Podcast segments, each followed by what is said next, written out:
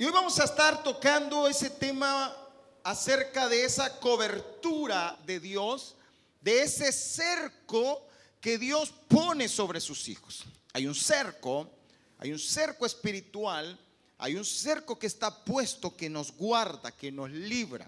Nosotros muchas veces no nos damos ni cuenta de cuántas cosas Dios nos libró. ¿Cuántos saben que la tierra la rodea una capa que se llama la capa de ozono y que la protege de que los rayos ultravioletas penetren y destruyan la, vida aquí en la tierra. Hay un cerco, no lo vemos, no lo vemos, pero ahí está. Pues así es esto. Usted no mira la protección, usted no mira el poder de Dios, pero ahí está. Usted no mira ese cerco, pero ahí está. Dios nos libra día y noche, nos libra del mal día y noche. Dios constantemente está ahí. La Biblia por todo lugar dice eso. Nos dice que el ángel de Jehová acampa, ¿a dónde? Y los defiende. El Señor dice, el salmista decía, oh Jehová, muchos son mis adversarios, muchos son los que se levantan contra mí, muchos son los que dicen de mí, no hay para él salvación en Dios. Pero él dice, mas tú Jehová eres mi escudo, mi gloria y el que levanta mi cabeza. Y esa seguridad la podemos tener nosotros. Dios nos cubre. Hay un cerco protector sobre tu vida, sobre tus hijos, sobre tu familia, sobre tu casa, sobre tu negocio, sobre tu iglesia, sobre tu nación, sobre todos los lugares. Ahí está el poder de Dios. Y podemos tener testimonios y muchas personas contar de cómo Dios nos ha librado de cosas grandes. Pero aquí estamos por la gloria de Dios. Ahora, pero viene una pregunta. Y si está ese cerco, ¿por qué pasamos las cosas que pasamos? Pero si está el cerco, entonces ¿por qué me enfermo? Si está el cerco protector, ¿por qué fue destruido mi negocio? ¿Por qué se incendió tal cosa? ¿Por qué si ahí está el cerco? Ah, pues de eso vamos a hablar. Vamos a hablar esta, esta mañana. Abra su Biblia. Job capítulo 1, versículo 6 dice la palabra de Dios. Se me fue aquí. Un día vinieron a presentarse delante de Jehová los hijos de Dios, entre los cuales vino también Satanás. Y dijo Jehová a Satanás, ¿de dónde vienes? Respondiendo Satanás a Jehová dijo, de rodear la tierra y de andar por ella. Y Jehová dijo a Satanás, ¿No has considerado a mi siervo Job que no hay otro como él en la tierra, varón perfecto y recto, temeroso de Dios y apartado del mal? Respondió Satanás a Jehová y dijo, ¿acaso teme Job a Dios de balde? Y aquí viene el principio. ¿No le has cercado alrededor a él y a su casa y a todo lo que tiene? Al trabajo de sus manos has dado bendición. Por tanto, sus bienes han aumentado sobre la tierra. Pero extiende ahora tu mano y toca todo lo que tiene y verás si no blasfema contra ti en tu misma presencia. Dijo Jehová a Satanás, he aquí, todo lo que tiene está en tu mano solamente no pongas tu mano sobre él. Y salió Satanás de delante de Jehová. Padre, en el nombre de Jesús, gracias por esta palabra. Ponemos en tus manos esta enseñanza y háblanos, papito. Queremos entender, comprender, recibir tu consejo. En el nombre de Jesús, amén y amén. Tome asiento, por favor. Ayer decía nuestro pastor general algo que me impactó. Y decía que muchas veces venimos a la iglesia para, para ver qué Dios nos da. Buscamos a Dios para ver qué Dios me puede dar. Y yo compartía después, eh, en un momento que cenamos juntos, compartía con él y le decía, sí, y, y a veces vemos que las personas están en la iglesia porque están pasando un punto crítico y buscan a Dios. Pero cuando el problema se les resuelve, ¿sabe qué hace la gente? Se va, se olvida de Dios. Ya, ya, ya estuvo. Y hoy estoy tan bendecido que ya ni me acuerdo de Dios. O a veces pasa lo contrario. La gente busca a Dios porque está en problemas, pero cuando ve que no hay una solución, entonces se resienten con Dios. ¿Para qué? Por gusto. Y le voy a decir algo, hermano. No busques a Dios por lo que te da. Búscalo porque Él es Dios. Él es Dios, Él es el Rey de Reyes y Señor de Señor. No lo busque porque, ay, es que dicen que Él me puede ayudar, Él me puede sanar, Él me puede. No. Habían 10 personas que estaban enfermos, leprosos. Y entonces viene y pidieron ayuda al Señor. Y el Señor los sana. Jesús los sana a los 10. Pero los 10 de repente se van. Pero hubo uno, uno de 10. ¿Qué porcentaje es? 10%. Uno, ¿o no? Sí, sí, el 10%. Uno se regresa. Se acuerda y dice, mm, no le di gracias. Y dice que este regresa y da gracias a Dios. Y la pregunta de Jesús, ¿y dónde están los otros nueve? ¿Y dónde están? Porque todos estamos a veces buscando qué me da Dios, pero yo qué le doy a Dios. ¿Dónde está mi, gratitud, mi adoración, mi alabanza? ¿Dónde está esa entrega? Por eso, hermano amado, busca a Dios por lo que Él es, no por lo que te da o te puede dar. Sí, te puede dar muchísimo, te puede bendecir enormemente. Y entonces Satanás le dice eh, eh, a, Dios, le dice, mm, es que Job, ¿cómo que no? ¿Cómo que no va a ser un... Mira, si lo ha bendecido enormemente, le ha dado todo. Como diciendo, es que a ti te busca la gente por lo que le das.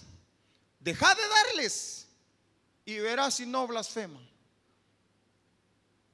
Y usted conoce la historia, sabe que Job no blasfemó en ningún momento. Job se mantuvo firme a pesar de todo. Y dijo, cuando murieron sus hijos, Jehová dio, Jehová quitó sea bendito el nombre de Jehová. Y eso se mantuvo firme, ¿verdad? Pero ahora, todos sabemos ya entonces que sí es una verdad el hecho de que tenemos ese cerco protector, que tenemos una protección. Pero ¿por qué ese cerco hay momentos que se abre?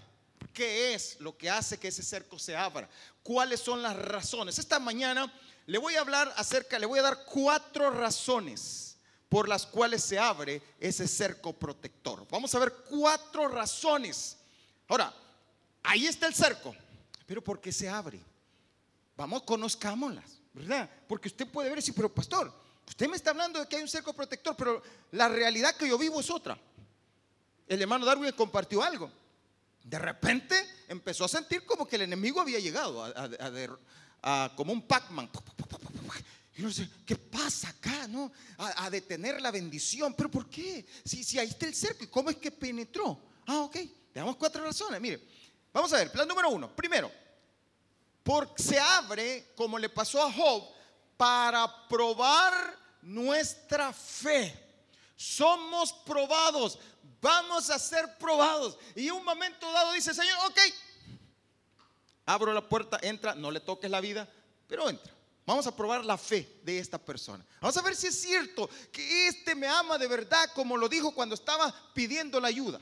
Vamos a ver si es cierto que esta familia de verdad me aman. Si de verdad están en lo que están. No porque Él no sepa, sino para nosotros, para hacernos entender a nosotros dónde estamos parados. Entonces Él viene y nos va a probar, va a probar esa fe. A Job se la probó. Job fue probado. La esposa de Job fue probada y, ella fue hallada falta. Llegó un momento que no, digo, maldice a tu Dios, muérete ya, ya deja de dar guerra, maldice a tu Dios. Esa mujer no, no, no supo entender que Él es Dios. Lo amamos por lo que Él es, hermano, no por lo que nos da. Le amamos a Él porque Él nos amó primero, pero no es porque Él me da eh, comida, carro, esto y lo otro. No, hermano, eso, eso es lo añadido. Él dice, buscad primeramente el reino de Dios y su justicia y todas las demás cosas os serán añadidas. Dios nos añade, Dios le va a añadir en abundancia. Pero cuando no ve esas añadiduras, el momento que no las ve, sigue adelante buscando a Dios. El hermano decía algo. Hubo clamor y oración. No tenía ganas de venir, pero voy a buscar a Dios. Yo lo necesito, yo lo amo. Cuando le cantamos, hermano, no le cantamos porque hoy sí tengo ganas o mañana no tengo ganas. Le cantamos porque Él es Dios, hermano. No, no, usted va a venir aquí y ay, no, usted canta, Él está aquí, Él está, eh, eh, eh, la presencia de Dios está en este lugar. Jehová está en medio de ti, poderoso, Él salvará. Pero tienes que entender, Dios, ¿cuántos saben que Dios está presente esta mañana? Diga el que tiene la par, aquí está Dios. ¿Sabe que aquí está Dios? ¿Sabe qué es el temor de Jehová? Es eso, saber que ahí está Él. ¿Ha visto usted cuando usted anda en su carro y aquí va a parquear, usted parquea en cualquier lado, como no hay policía? Pero cuando está un policía, usted, ay, hasta, hasta la maniobra lo hace. Este policía. Usted tiene temor, ¿verdad que tiene temor? Y más si es mujer, tiene temor. Si es mujer policía, usted tiene más temor todavía. Pues eso es así. Dios está en medio de nosotros. Y yo no puedo estar en un culto que le estoy dando a Él, que le estamos dando a Él. No voy a estar así. ¿Sabe que Él cuenta una historia, Jesús contó una historia de un hombre que llegó a un lugar, a una fiesta de bodas.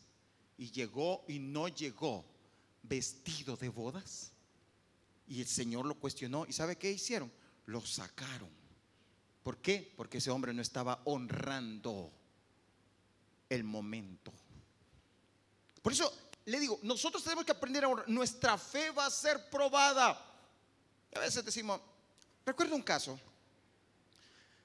Había una familia que recibieron a Cristo, buscaron a Cristo por situaciones, por problemas que, vivieron.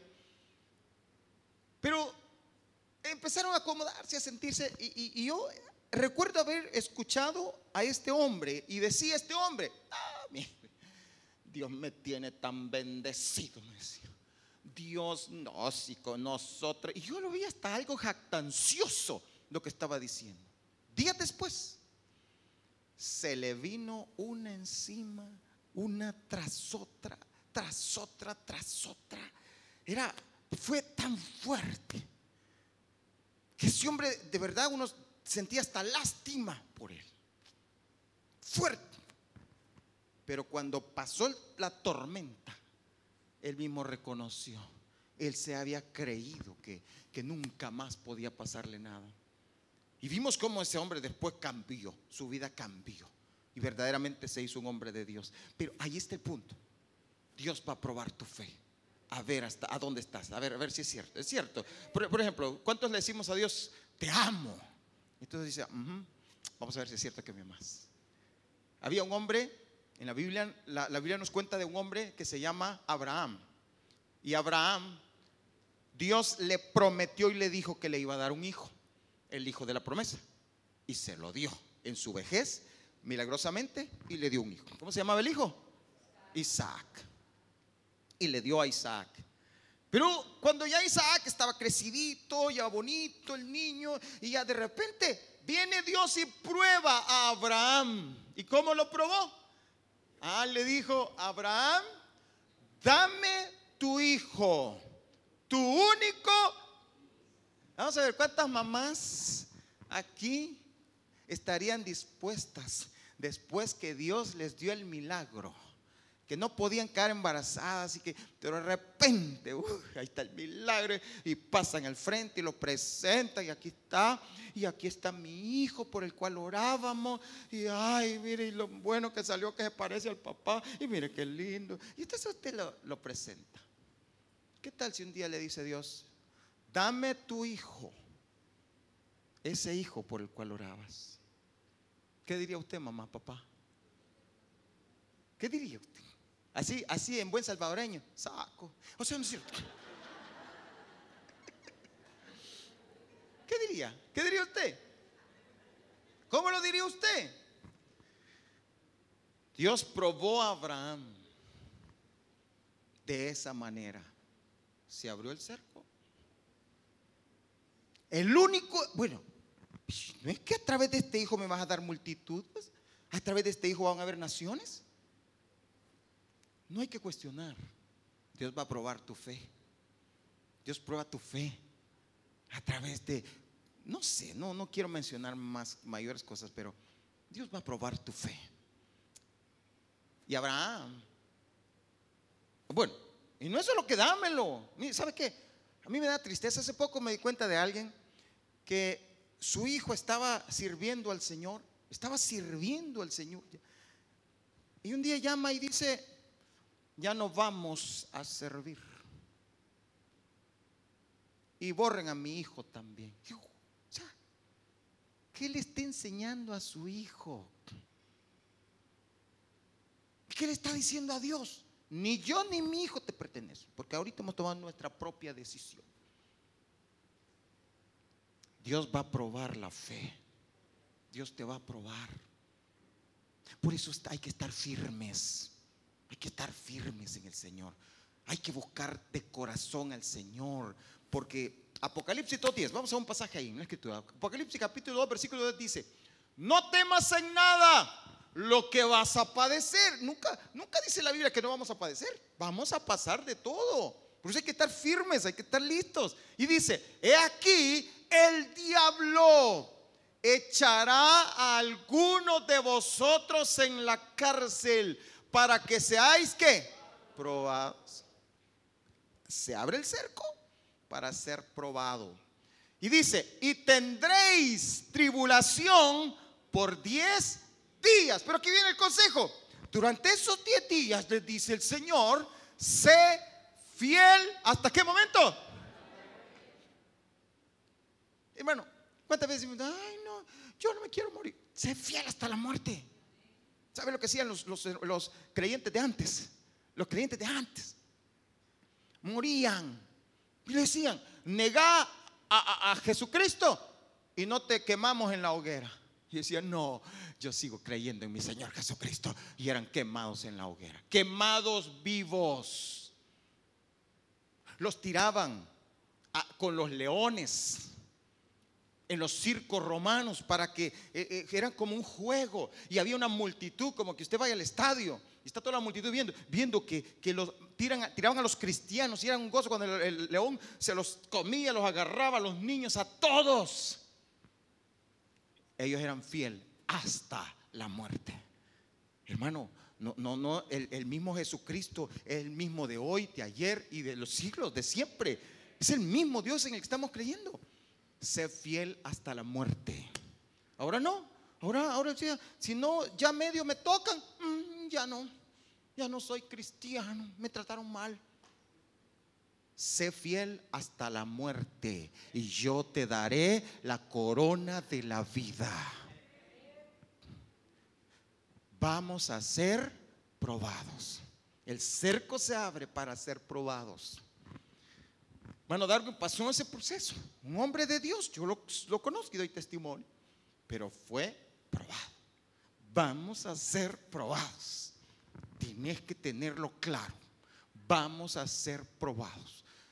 En cualquier situación, vamos a ser probados. Primera de Pedro capítulo 1 versículo 6 dice, en lo cual vosotros os alegráis, aunque ahora por un poco de tiempo, si es necesario, tengáis que ser afligidos en diversas pruebas para que sometida a prueba vuestra fe, mucho más preciosa que el oro, el cual aunque perecedero se prueba con fuego, se hallada en alabanza, gloria y honra cuando sea manifestado Jesucristo. Dios va a probar. ¿Y sabes para qué? Nos va a ubicar en una realidad para que de ahí sigamos creciendo, sigamos avanzando. Número dos, segunda razón por la cual se abre el cerco protector, por estrategia divina para cumplir su propósito. Dios, hermano, los planes de Dios son inescrutables. No entendemos cómo es que Dios actúa.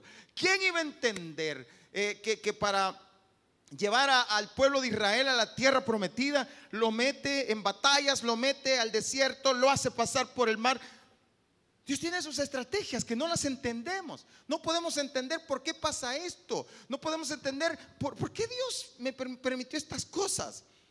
No podemos entender, pero Dios tiene un plan. Y Él para llegar a cumplir su propósito, si es necesario, va a abrir el cerco. Y vamos a pasar cosas que no las entendemos, pero es que hay un plan en tu vida. Hay un propósito que Dios tiene en tu vida. Había un hombre en la Biblia, un joven llamado José. Y este José, usted lo conoce, este José tuvo que pasar tremenda tribulación. A este José, después de sentir ese cerco protector tan precioso, que su papá lo, lo mimaba, que su papá lo amaba tremendamente, que lo cuidaba, que lo sobreprotegía. ¿Cuántos de los papás que estamos aquí somos sobreprotectores? ¿Verdad que a veces somos bien sobreprotectores y, decimos, sí, sí, que no, no, no. Mire, yo he visto personas que, que, que tienen a su bebé, no quieren ni que nadie se los mire y los cargan así tapados para que nadie se están ahogando los pobres. Pero, no, no me lo miren. Uy, me le van a hacer mal de ojo y no lo quieren, no quieren ni que lo miren. Después ahí lo andan viendo todo el mundo, pero, pero no, que no me lo miren. No, porque, o a veces cree que, ay, no. Yo me acuerdo que, cuando yo, yo fui papá, eh, bien joven, ¿no? Tenía 19 años cuando nació mi primer hijo. Estaba, era un bicho, un bicho menos de lo que soy ahora. Y estaba, y, de verdad era como, todo lo que nosotros hacíamos era lo que otros decían. Y cuando uno está así, todo el mundo opina. Y ay, no le va a poner a, mi pobre padre que las medias, que, que las hojas de aguacate, que el no sé qué, que la faja, que el. Y es que mi pobre mujer parecía momia. Pero ahí estaba, después del parto. Uno hace todo lo que le dicen. Y entonces me acuerdo que nos decían, no, no, no, no, no deje que se pare. Uy, no, que no toque el suelo el niño. Y nosotros, uy, no. Eh, mi hijo tenía como seis meses, si no me equivoco. No me recuerdo ahorita muy bien, pero como seis meses, hermano, y se nos enferma de muerte. Y estaba bien sobreprotegido. Y de repente le dio un problema en el estómago, le dio una diarrea y, pasó vomitando diarrea. El niño comenzó prácticamente, se nos quedó casi muerto. Y nosotros no habíamos que hacer, tuvimos que hospitalizarlo inmediatamente. Pasó como tres días así, que no, no habla. Y si tanto que lo cuidamos. Y un día veo a un niño que lo tenían en el mercado en una cajita. Y el niño en el suelo, comiendo de todo en el suelo, agarran ahí.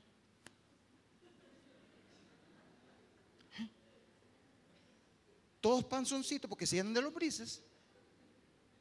Pero después sacan la lombriz y sale bien. Ahí también. Cuando somos muy sobreprotectores, no se desarrollan nuestras defensas. Por eso Dios quiere que tus defensas se desarrollen. Y cuando Él tiene un propósito en tu vida, Él va a hacer que tus defensas se desarrollen. Si tú no eres de aquellos que ora, Él va a hacer que ores. Si tú no eres de aquellos que lee su palabra, Él te va a hacer que lea la palabra. Si tú no eres de aquellos que, que, habla la palabra de Dios, Él te va a hacer que declares. Hay personas que están pasivas en la vida no, que mi vida, yo. ¿Se usted que hay gente que solo vive criticando? Y usted, ¿qué, qué, cuente? Mira, la hora de los problemas, la hora de los cuetazos, a esa hora, sí, realmente en el nombre de Jesús. A esa hora, sí, cuando, cuando, estamos ya que se estás a punto de morir, te estás en, un accidente o que te están asaltando, ay, hasta en lenguas habla y nunca has hablado en lenguas en la iglesia. Y eso es cierto. ¿Por qué, hermano? Dios va a hacer que el propósito de tu vida se cumpla. Dios lo va a hacer. ¿Cuántos de, nosotros hemos dicho, ay Dios, yo nunca voy a parar de decirle, mira, el día que estás enliado le decía al Señor, Señor, te prometo que voy a pasar al testimonio. Y hermano, ya comprometió, va a pasar. Así como Giselle, pasó. Así como hermano David, pasa. Y todos los que han pasado aquí pasan. Y es cierto, tiemblan las canillas. Pero ¿sabes qué?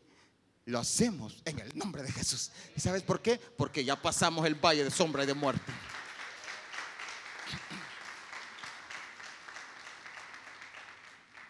Salmo 138, versículo 7, por favor. Salmo 138, versículo 7 dice, si anduviere yo en medio de la angustia, tú me vivificarás.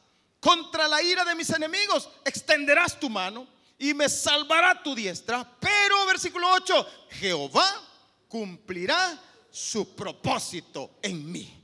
Tu misericordia, oh Jehová, es para siempre. No desampares la obra de tus manos. Él va a cumplir el propósito en su vida. Déjeme decirle algo. Por las buenas o por las malas. ¿Cómo quiere usted? Como cuando jugábamos pase mi sin, ¿con quién se quiere ir? ¿Por las buenas o por las malas?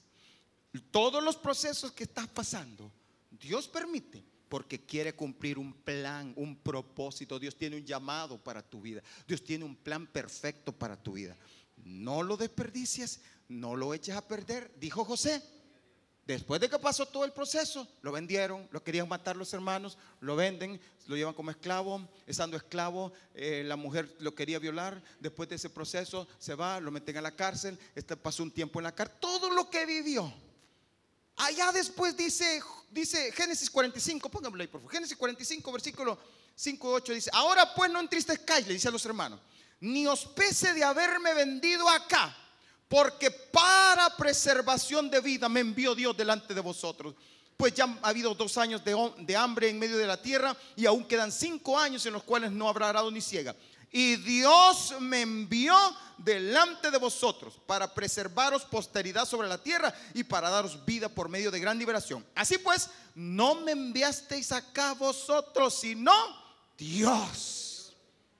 Hermano, el problema no es su jefe. ¿Está escuchando, hermano? No es su jefe, no es su esposo, no es su mujercita, no es su papá, no es su mamá. Es Dios que te está llevando a un plan y propósito que Él tiene. No es el vecino, no es el chucho que todos los días llega a orinar tu casa. No, es Dios que tiene un plan y propósito en tu vida. Es Dios que te está llevando a grandes cosas. Es Dios que te está llevando de gloria en gloria. ¿Cuántos saben que de gloria en gloria no es que todo nos va a ir bien? No, hay problemas, hay diferencias, hay situaciones. Dios te está llevando. Dios tiene un plan y un propósito para tu vida. Vamos a lo tercero. Número tres. Por efecto de la desobediencia a los principios de Dios. Ah, es que a veces creemos que podemos hacer cualquier cosa y no hay consecuencias. ¿Cómo no? Cuando desobedecemos los principios de Dios, cuando no tomamos en cuenta, cuando queremos vivir a nuestra manera, pues tú mismo abres el cerco. Tú mismo lo abres. Al principio sentís que, claro, imagina, imagínese que el enemigo mira que la puerta se abrió de par en par. No va a entrar ni un solo, tranquilo. Incluso va a esperar que salgas y todo, te va a permitir ciertas cosas, pero después, ¡pum!, te va a atrapar. Dios nos dio límites, Dios nos dio su palabra, Dios nos dio sus principios, pues ahí vivamos. Eso nos define como cristianos, eso nos define como hombres y mujeres de Dios, que vivimos bajo los principios del reino y no bajo los principios del mundo. Cuando quebrantamos los principios, se abre y se abre de par en par. quedamos sin protección y el enemigo puede entrar y hacer lo que sea con nosotros. Ojo a eso. Josué capítulo 7, vamos a un caso. Josué capítulo 7, versículo 1 dice, pero los hijos de Israel cometieron una prevaricación en cuanto al anatema. Porque Acán, hijo de Carmi, hijo de Sabdi, hijo de Sera, de la tribu de Judá, tomó del anatema. Y la ira de Jehová se encendió contra los hijos de Israel. Ahora, ¿qué estaba pasando acá? Lo que sucedía era que conquistaron, ¿se acuerda Jericó? Que eh, eh, cayeron las murallas, entraron a Jericó y dijeron, no toquen nada, ni tomen nada, porque todo es anatema, excepto Raab. Ella, a ella y su familia la van a rescatar. El resto, todo lo van a eliminar. Y le dijo, y la plata, el oro será de Jehová. Pero vino uno vio un manto babilónico y dijo, wow, qué precioso se vería esto en mi casa. Y lo tomó. Vio eh, plata y la tomó. Lingotes de oro y los tomó y los escondió. Quebrantó lo que Dios había dicho. Y este es el problema. Porque no solo te afecta a ti, sino que le afecta a todos los que viven en tu casa. Porque viene entonces, veamos versículo 2. Después Josué envió hombres desde Jericó a Jai, que estaba junto a Ben hacia el oriente de Betel, y les habló diciendo, subid y reconoced la tierra. Y ellos subieron y reconocieron a Jai. Y volviendo a Josué le dijeron, no suba todo el pueblo, si no suban como dos mil o tres mil hombres y tomarán a Jai. No fatigues a todo el pueblo yendo ahí, porque son pocos, son un pueblo chiquito. Ese chiche lo, lo bateamos. Versículo 4. Y subieron allá del pueblo como tres mil hombres. Y mire, los cuales huyeron delante de los de Jai. Y los de Jai mataron de ellos a unos 36 hombres. Y los siguieron desde la puerta hasta Sebarim. Y los derrotaron. Escuche bien. El pueblo de Dios derrotado. Y los derrotaron en la bajada. Por lo cual el corazón del pueblo desfalleció y vino a ser como agua.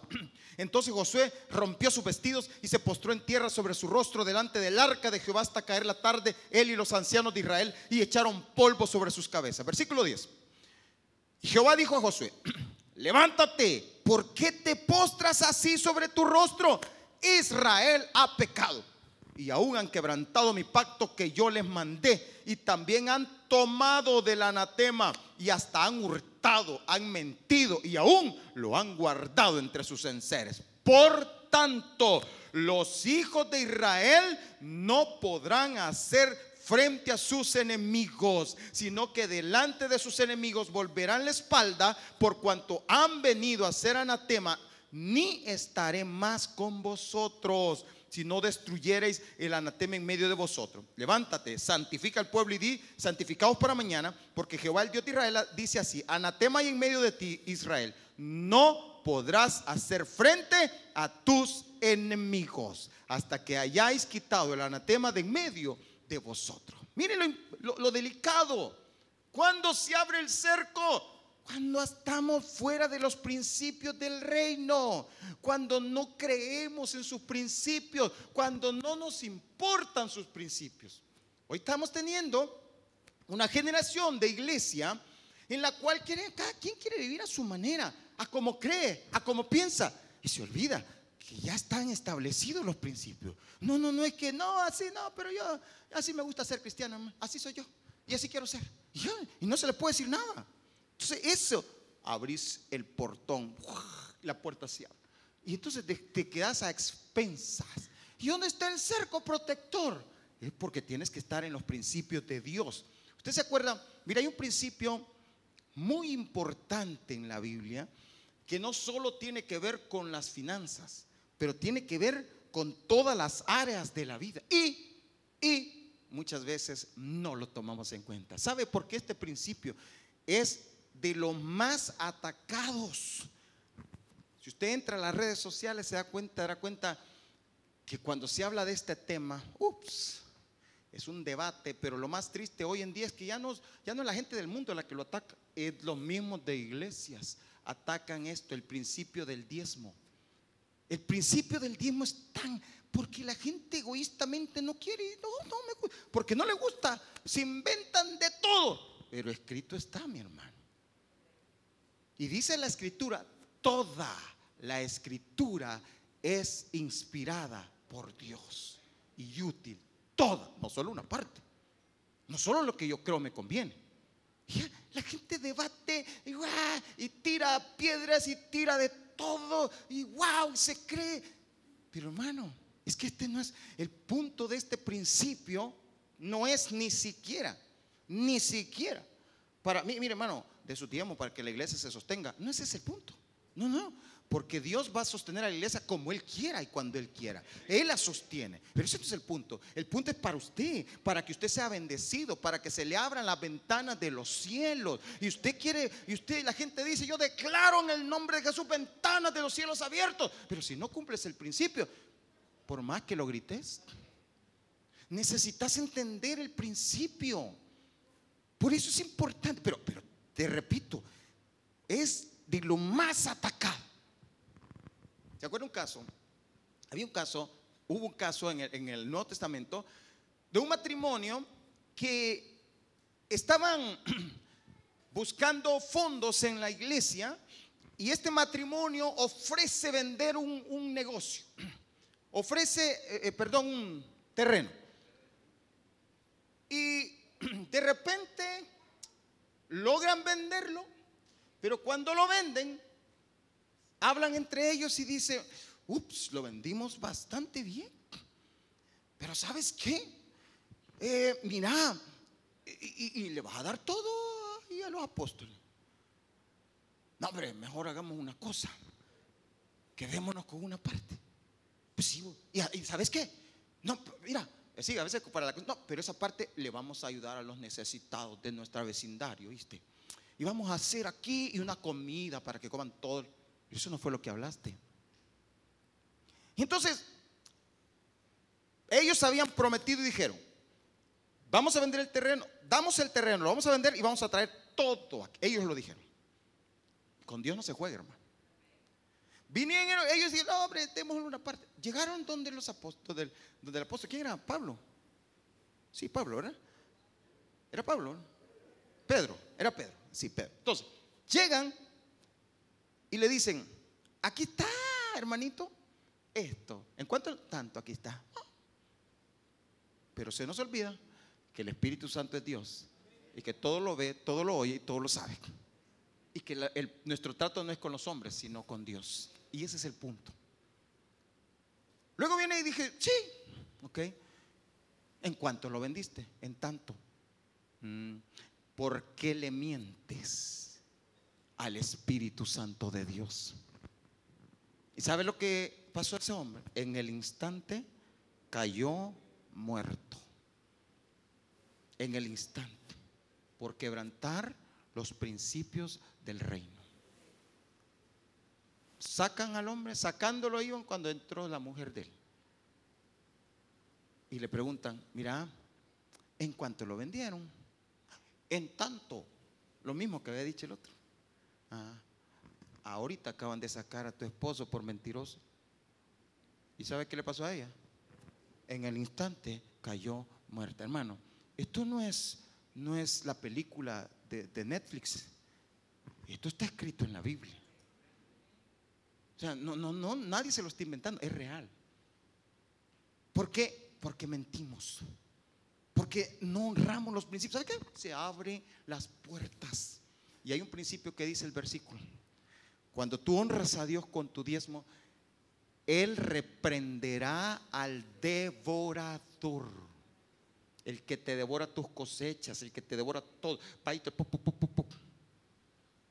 A veces decimos, no, no me alcanza ni te va a alcanzar. Porque el enemigo, la puerta la tiene abierta para que su devorador, para que eh, entre la oruga, el saltón, el revoltón y te coma todas tus cosechas. Cuando venís a sentir lo que no le diste a Dios, se lo tenés que dar al hospital, se lo tenés que dar a no sé quién, se lo tenés que dar y se va todo. Y te estoy hablando con todo el corazón como pastor aquí, repito, no para la iglesia, no, no, no, ni menos para mí. No, no, no, no. Mi amado hermano, Dios ha sido fiel conmigo por muchos años, desde que yo comencé a vivir por fe y depender de Dios.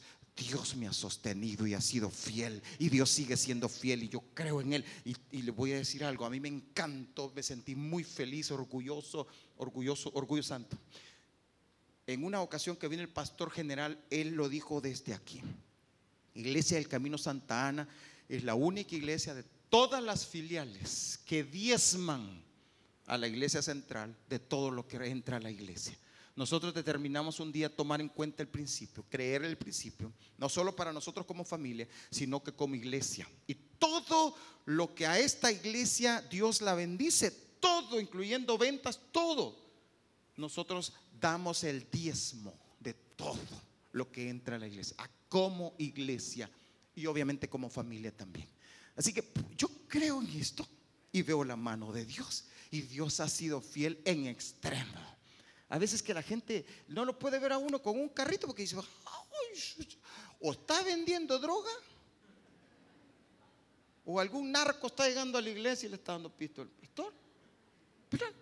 ¿Por qué es más fácil pensar eso que pensar, miren cómo Dios bendice. Pero cuando tú le crees a Dios, Él dice, no lo digo yo, Él dice, y verás si no os abriré las ventanas de los cielos y derramaré bendiciones hasta que sobre y abunde, lo dice el Señor. Y si tú lo crees, lo vas a vivir. Dice aquí, vamos Malaquías capítulo 3, versículo 7, dice, traed todos, eh, eh, perdón, versículo 7, del 7, desde los días de vuestros padres os habéis apartado de mis leyes y no la guardasteis.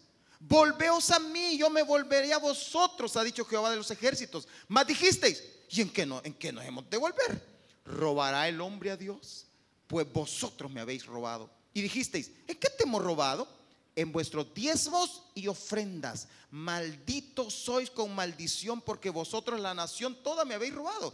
Traed todos los diezmos al alfolí y ya hay alimento en mi casa y probadme ahora en esto, dice Jehová de los ejércitos, si no os abriré las ventanas de los cielos y derramaré sobre vosotros bendición hasta que sobre, abunde. Y ahí viene este, este, mire este punto importantísimo. Reprenderé también por vosotros al devorador y no os destruirá el fruto de la tierra, ni vuestra vida en el campo será estéril, dice Jehová de los ejércitos. Y todas las naciones os dirán, bienaventurados, porque seréis tierra deseable, dice Jehová de los ejércitos. Hay un principio, pero cuando no, cuando no cumplís el principio, ¿Qué sucede? Le abrís la puerta al devorador.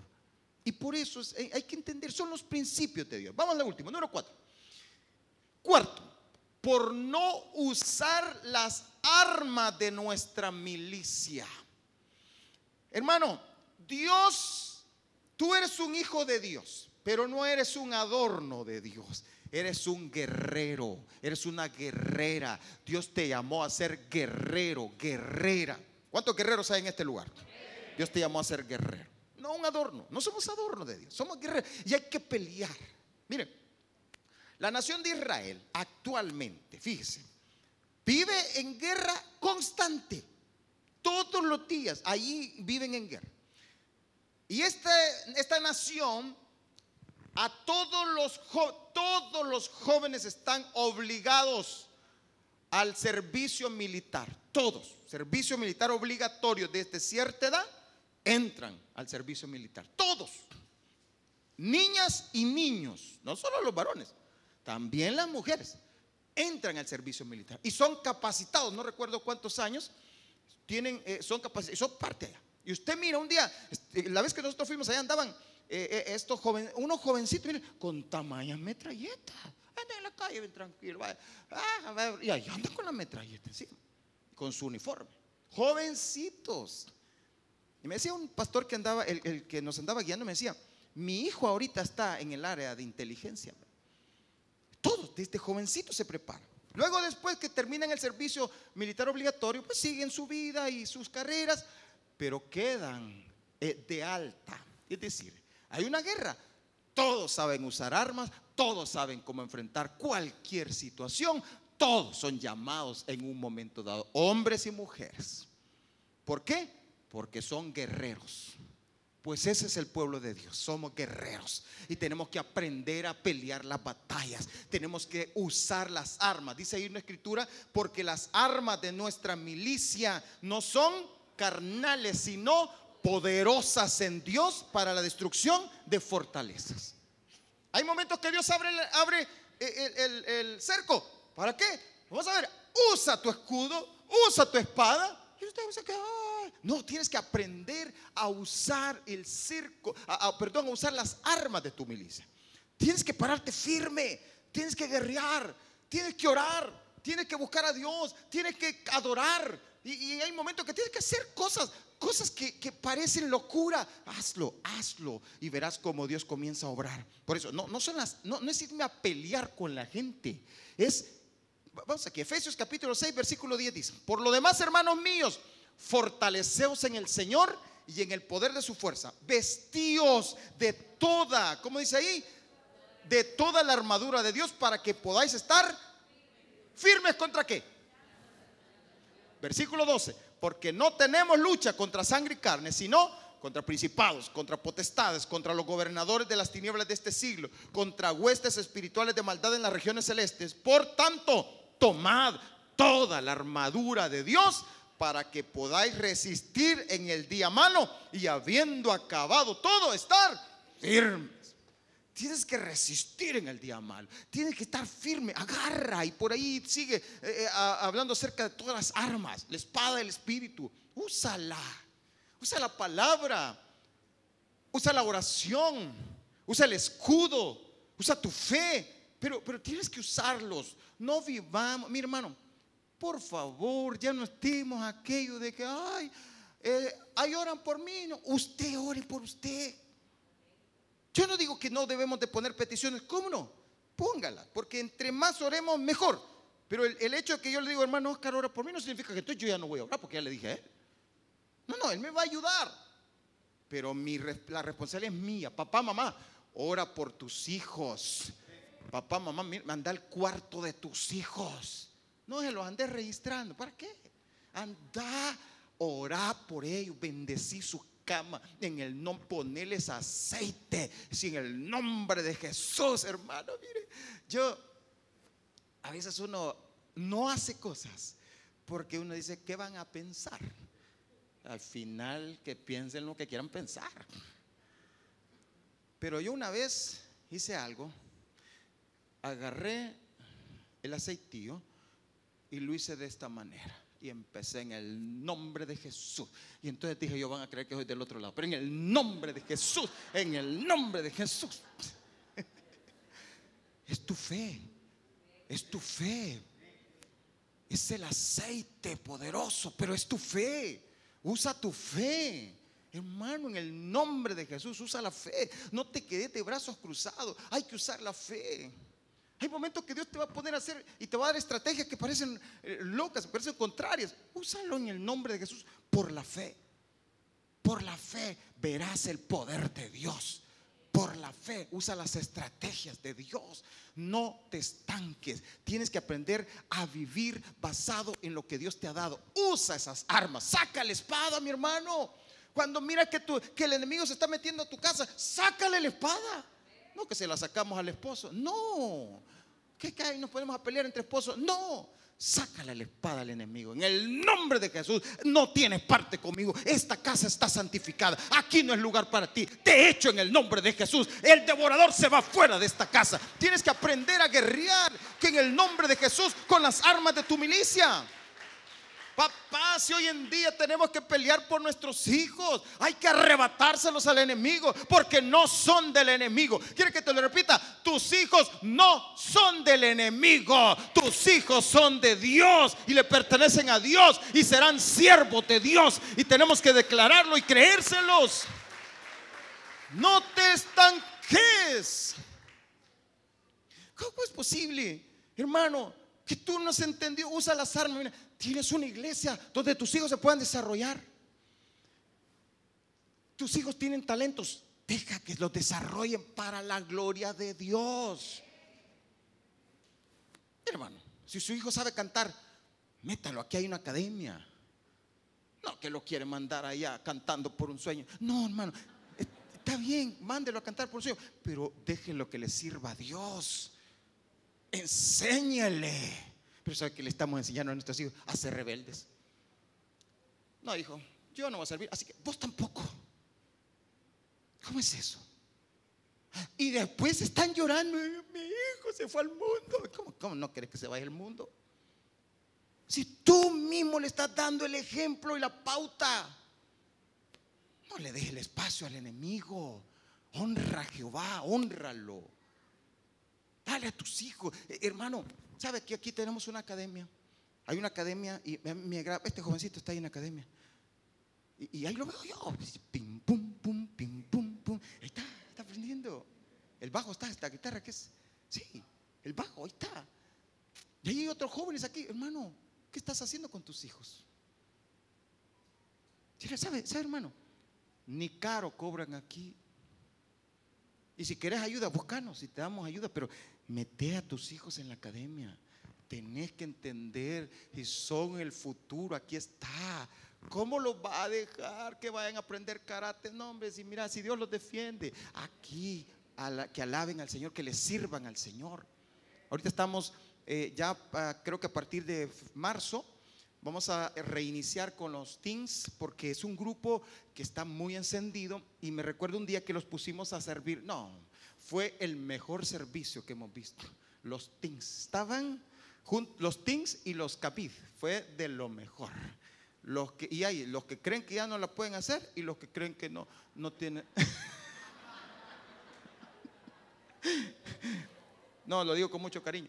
Y los que están ahí empezando, ah, no hacen nada. ¿Cómo no, hermano? Mire, de verdad, hay, hay planes de, Dios de bien y no de mal para nosotros. Por lo tanto, tienes que levantarte en el nombre de Jesús. Tienes que guerrear por lo que crees. ¿Cuántos tienen sueños aquí? ¿Cuántos estás peleando por tu sueño, por tu anhelo? ¿Cuál es tu sueño? ¿Cuál es tu anhelo? Pelea. Esposas tienen que ser guerreras en su familia. Tienen que guerrear por su matrimonio. Tienen que guerrear por sus hijos. Esposos tienen que aprender a guerrear por sus esposas. No puedes dejar que vaya ay, acá ya no la aguanta esta vieja. No, tenés que aprender a guerrear, tenés que aprender a pelear por tu familia, pelea por tus hijos, pelea por todo. No, no, pelea con el enemigo, no, no te estés peleando entre tu esposo, pelea con, con el enemigo, sácale la espada. Pon el escudo protector, agarra a tus hijos y momento, aquí no me los van a tocar. ¿Sabe, hermano? ¿Qué, ¿Qué, haría una mujer, hermano? Un hombre, un papá, una mamá, si ve que a sus hijos los quieren dañar físicamente, ¿qué harías? Tú te pones allí, ¿no? Pues esto es lo que nos está haciendo falta dentro de la iglesia. Eh, que nos levantemos como guerreros, que nos levantemos a, pelear, que, estemos, mire hermano, mire, mire, tenemos este evento del banquete. ¿Sabe que yo no me lo perdería? Yo haría lo que sea. Ayer me dijo el pastor, le voy a contar, le voy a dar testimonio. Pastor me dijo, yo a mí al principio no entendía lo que me estaba diciendo. Ya le pedí permiso al Estado Mayor por usted. Me dijo, yo, ¿qué tuve que haber pedido permiso al Estado Mayor? Entonces me quedé así, me quedé ignorante. No, me dijo su esposa, me dijo, ya le pedí permiso. y me dijo, vamos, nos vamos para Colombia en junio, me dijo. Vamos a ir al Congreso de Avivamiento ahí en Colombia. Y entonces yo le dije, amén, le dije yo, amén. Con mi mano estaba viendo cuántas monedas tenía. Aquí sentía. Y solo cargaba como 15 centavos. Pero mis palabras fueron, amén. Nos vamos para Colombia. Luego mi esposa me cuenta y me dice, fíjate que el pastor me dice, a mí también. Y vos que decís, nos vamos, me dijo.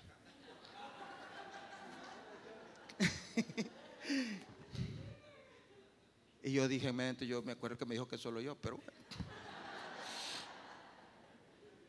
Y le digo, ¿cuánto tenés? Nada, nada. ¿Y vos? Nada. Pero en el nombre de Jesús nos vamos.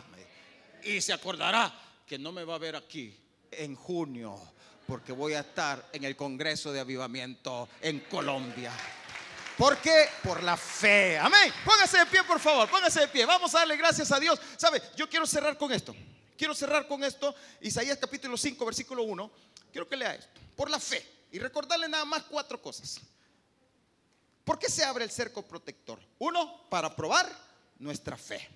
Número dos, se abre por estrategia divina para cumplir su propósito. Número tres, por efecto de la desobediencia a los principios de Dios. Y número cuatro, por no usar las armas de nuestra milicia. Vaya conmigo, por favor, a Isaías capítulo 5, versículo de 1 al 7 y le voy a poner, aquí está, le voy a leer la versión NBI. Isaías cuenta algo poderoso y precioso y dice, cantaré en nombre de mi amigo querido una canción dedicada a su viña. La viña es usted y soy yo. En una ladera fértil. La cavó, la limpió de piedras y la plantó con las mejores cepas. Dios ha hecho todo lo mejor por nosotros. Y además preparó un lagar. Pero él esperaba que diera buenas uvas, pero acabó dando uvas agrias. ¿Qué clase de fruto le vas a dar a Dios si le estás dando a Dios? Dios ha preparado algo lindo. Dios te ha, te ha preparado, Dios te ha dado de todo, te da de comer alimento sólido, te bendice tremendamente. Pero Dios espera que tú des un fruto agradable. Dios espera que tu fruto sea un fruto que honre a Dios. Y dice, versículo 3, y ahora, hombres de Judá, habitantes de Jerusalén, juzguen entre mi viña y yo. ¿Qué más se podría hacer por mi viña que yo no lo haya hecho? Yo esperaba que diera buenas uvas. ¿Por qué de uvas agrias? ¿Sabías tú que Dios está esperando de tu fruto? Dios está esperando que des tu fruto. Y dice, voy a decirles lo que haré con mi viña. Y este es lo peligroso cuando nos quedamos estancados, cuando nos quedamos sin buscar más de Dios, cuando nos quedamos acomodados. Esto es lo peligroso. Le quitaré su cerco. Oiga esto. Le quitaré su cerco. No sé si, si le suena fuerte y le suena así, Señor, ten misericordia de mí. Le quitaré su cerco y será destruida. Derribaré su muro y será pisoteada. La dejaré desolada y no será podada ni cultivada. Le crecerán espinos y cardos. No lluevan sobre ella. La viña del Señor Todopoderoso es el pueblo de Israel. Los hombres de Judá son su huerto preferido. Él esperaba justicia, pero encontró ríos de sangre. Esperaba rectitud, pero encontró gritos de angustia. Dios está esperando algo de ti. Ese fruto. Ese fruto. Un fruto agradable. Es el fruto de Cristo. El mismo Dios en ti. Cristo en vosotros la esperanza de gloria. No dejes que tu portillo, que tu, que tu cerco sea quitado ha destruido. No dejes. No dejes que entre el enemigo y, y haga destrozos en tu vida. Vamos a buscar a Dios de verdad, de corazón. Nos vamos a meter con Él de corazón. Basta con la religiosidad. Ya suficiente con vivir religiones. Ya deja de lado las religiones. Vive una vida con Dios, métete con Dios, ama su presencia por sobre todas las cosas, ámalo a Él, bendícelo, glorifícalo, sírvele, búscalo, usa tus armas, porque entonces verás la gloria de Dios. Levanta tus manitas, por favor, y dile, Señor, quiero amarte por sobre todas las cosas a ti. Señor, quiero llevar un fruto que te agrade. No quiero llevar el fruto que a mí me da la gana. Quiero llevar el fruto que a ti te agrada. Padre, gracias porque nos tienes cercado. Queremos agradecerte por ese cerco, Señor, con el cual has rodeado nuestras vidas, has rodeado nuestras familias, has rodeado nuestras pertenencias.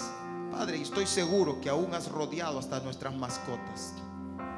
Rodea nuestra casa, proteges nuestra familia, protege nuestras vidas. Señor, andan virus y de todo en la calle. Tú nos has guardado, aún en medio de la pandemia, Señor. Nos guardaste, nos libraste, Señor. Pero Padre, sabemos que hay momentos que tú vas a probarnos. Por eso te pedimos que hoy nos afirmes. Por eso te pedimos, Señor, que nos mantengas firmes. Que nos ayudes, Señor, a sostenernos en la roca. Que no permita, Señor, que nos desviemos de tus caminos y que te amemos por sobre todas las cosas a ti, Señor. Hay momentos que tú vas a abrirlo para permitir un proceso en nuestras vidas, Señor, que nos va a llevar a cosas mayores. Enos aquí, Padre. Enos aquí. Aquí estamos dispuestos. Aquí, Señor, solo fortalécenos. Solo te pedimos que nos renueves las fuerzas cada día y que nos ayudes a soportar. Que nos ayudes, Señor, a no detenernos, a no estancarnos, a que el enemigo no nos engañe. Pero también sabemos, Padre, que hay momentos que el cerco se abre por nuestra desobediencia. Te pedimos perdón por nuestras desobediencias. Te pedimos perdón, Señor. Ayúdanos a creer, a amar tus principios. Que el enemigo no nos engañe diciendo que no sirven esos principios, diciendo que no debemos cumplirlos. Señor, queremos vivir en tus principios. Debemos creer en tus principios. Padre, rompe, papá, rompe con todo pensamiento negativo, con todo pensamiento destructivo. En el nombre de Jesús, Señor. También Padre, sabemos que hay momentos, Señor, que es necesario que usemos nuestras armas, que tomemos las armas, Señor, porque somos guerreros. Ayúdanos a poder guerrear, a vivir una batalla constante, Señor, siendo hombres y mujeres guerreros y guerreras del reino. Prepáranos, Señor. Queremos seguir adelante, Padre. No queremos que nuestro cerco sea destruido. Sosténnos en tu mano y guárdanos de todo mal.